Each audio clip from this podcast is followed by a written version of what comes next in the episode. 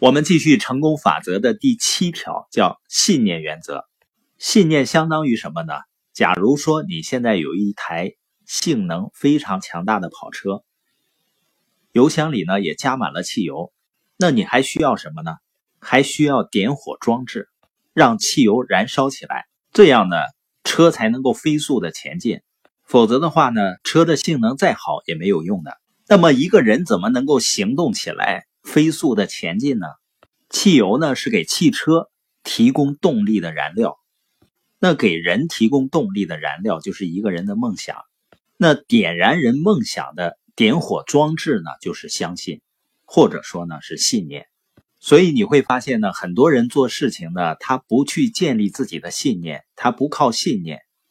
就会呢走走停停，而且我发现呢，很多人他做了同样的事情，也付出了同样的努力，甚至更大的努力，但结果呢却不一样。这跟什么有关系呢？跟他们的相信程度有关系。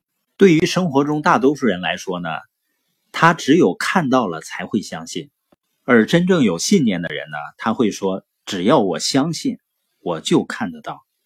很多人会说啊。你有什么证据呢？你怎么能够证明就一定能够做到呢？信念说啊，我不需要证据。信念说，我相信不需要证据，我的信念就是证据。我们再看一下第八个原则，叫锲而不舍原则。也就是说，对梦想呢不达目的誓不罢休。我发现很多人呢有很美好的意愿，同时呢也把握住了好的机会，这都不是关键。关键是你对梦想的追求会持续多久呢？